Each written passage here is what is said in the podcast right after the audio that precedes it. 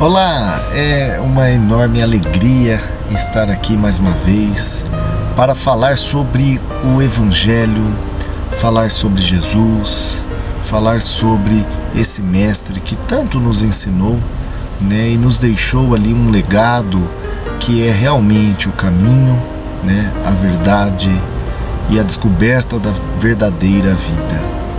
Hoje eu trouxe para conversarmos sobre o episódio que a mulher perfuma os pés de Jesus, que é a visita, é o jantar em que Jesus vai à casa de Simão, o fariseu.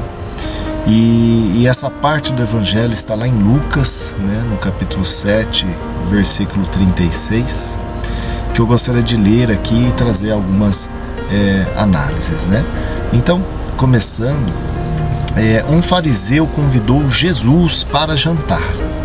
Jesus foi até a casa dele e sentou-se para comer. Naquela cidade morava uma mulher de má fama. Ela soube que Jesus estava jantando na casa do fariseu, então pegou um frasco feito de alabastro, cheio de perfume, e ficou aos pés de Jesus por trás. Ela chorava e as suas lágrimas molhavam os pés dele. Então ela os enxugou com os seus próprios cabelos. Ela beijava os pés de Jesus e derramava o perfume neles.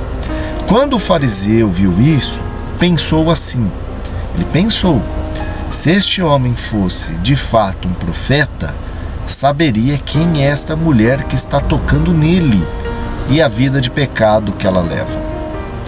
Jesus, aqui uma observação minha, que sentia a vibração, a energia, nos conhecendo os mais profundos sentimentos, fecha minha observação, é, Jesus então disse ao fariseu: Simão, tenho uma coisa para lhe dizer. Fale, mestre, respondeu Simão. Jesus disse: Dois homens tinham uma dívida com um homem que costumava emprestar dinheiro.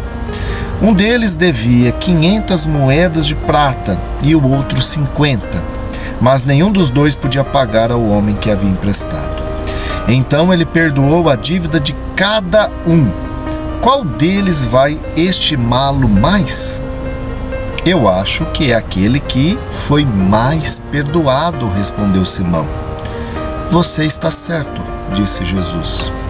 Então virou-se para a mulher e disse a Simão: Você está vendo? Você está vendo esta mulher? Quando eu entrei, você não me ofereceu água para lavar os pés. Porém, ela os lavou com as suas lágrimas e os enxugou com seus cabelos. Você não me beijou quando cheguei. Ela, porém, não para de beijar os meus pés desde que entrei. Você não pôs azeite perfumado na minha cabeça, porém ela derramou perfume nos meus pés. Eu afirmo a você, então, que o grande amor que ela mostrou prova que os seus muitos pecados já foram perdoados. Mas onde pouco é perdoado, pouco amor é mostrado. Então disse a mulher: Os seus pecados estão perdoados.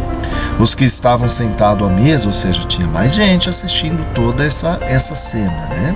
Então os que estavam sentados à mesa começaram a perguntar: Que homem é esse que até perdoa os pecados? Mas Jesus disse à mulher: A sua fé salvou você. Vá em paz. Então, dessa passagem do Evangelho, passemos a observar atentamente. Primeiro, quem é Simão? Que é o dono da casa, responsável pelo jantar. Simão, como o próprio título traz, era um fariseu que se consideravam, os fariseus se consideravam elevados, tanto no aspecto é, moral e no saber religioso. É. Fariseu, inclusive, a origem significa separados. Então eles tinham é, essa ideia de ser separados, elevados.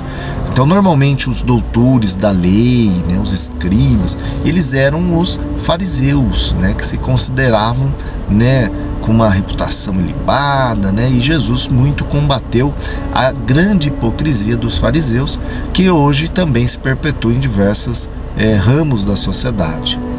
Então ele realizou aquele jantar não por adorar Jesus, mas sim para ter uma excelente ocasião para ele e os demais. Você viu que o jantar não foi só para eles, tinham mais presentes. Os demais fariseus observarem bem de perto Jesus, já que o mestre era muito comentado e discutido nas rodas da elevada esfera religiosa. Então Simão recebe Jesus sem dar qualquer relevância a ele. Ele não chamou Jesus porque ele amava Jesus, adorava Jesus, eles queriam observar Jesus. E isso fica muito claro porque naquela época o bom acolhimento a um hóspede consistia sim em mandar um servo lavar-lhes os pés logo que eles chegavam, em também cumprimentá-lo, né, é, com um beijo, um abraço, né, derramar óleos na cabeça, era um costume da época. Mas não, Simão não prestigiava nem admirava Jesus, ele queria justamente analisá-lo.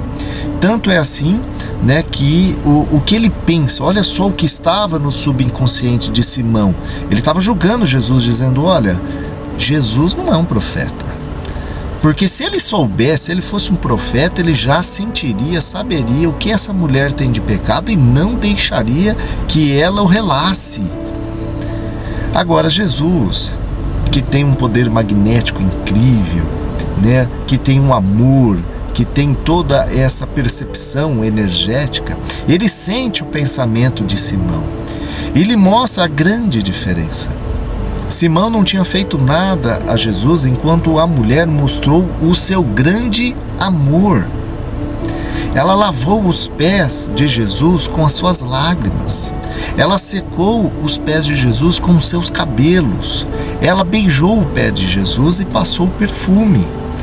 Então, o amor que ela demonstra mostra por si só a superação, o arrependimento e a redenção da mulher pecadora. Pois veja, o que é pecado? Quem é o julgador de nossos atos? Pergunte a você e você verás que o pecado é aquilo que o seu coração considera imoral, errado. E o seu julgador não é A nem X, seu julgador é a sua própria consciência, é o remorso que sentimos, aquilo que nos acusa que não foi certo o que fizemos. E o amor que aquela mulher demonstrou, a sua humildade, os seus atos, comprovam que ela estava muito mais na frente, moralmente, naquele momento, do que Simão, o fariseu orgulhoso e vaidoso.